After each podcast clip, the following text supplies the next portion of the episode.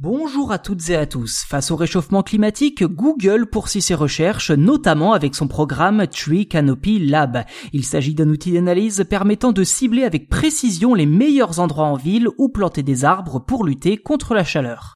C'est bien connu, les arbres apportent de la fraîcheur très appréciable quand il fait chaud, mais permettent aussi de protéger les personnes et les bâtiments du soleil. De plus, ils libèrent de l'humidité lorsque les températures augmentent grâce à l'évapotranspiration, un processus similaire à la façon dont notre corps se rafraîchit en transpirant.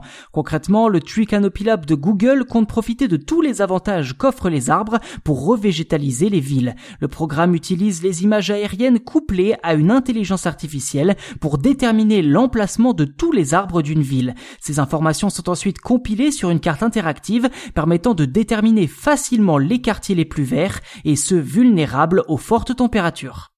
Si les premiers tests ont déjà eu lieu à Los Angeles, l'entreprise précise sur son blog que des données de centaines d'autres villes sont en train d'être collectées. Ceci dit, la ville de la côte ouest des États-Unis est sujette à de nombreuses vagues de chaleur ces dernières années, toutes de plus en plus violentes. Par ailleurs, le programme commence à tirer ses premières conclusions, notamment le fait que les quartiers les plus chauds étaient bien souvent les plus peuplés et les moins couverts en arbres. Google espère que son Tricanopy Lab motivera les gouvernements et les mairies des grandes villes à verdir leurs espaces et à mieux répartir leurs arbres pour obtenir un ombrage naturel plus efficace.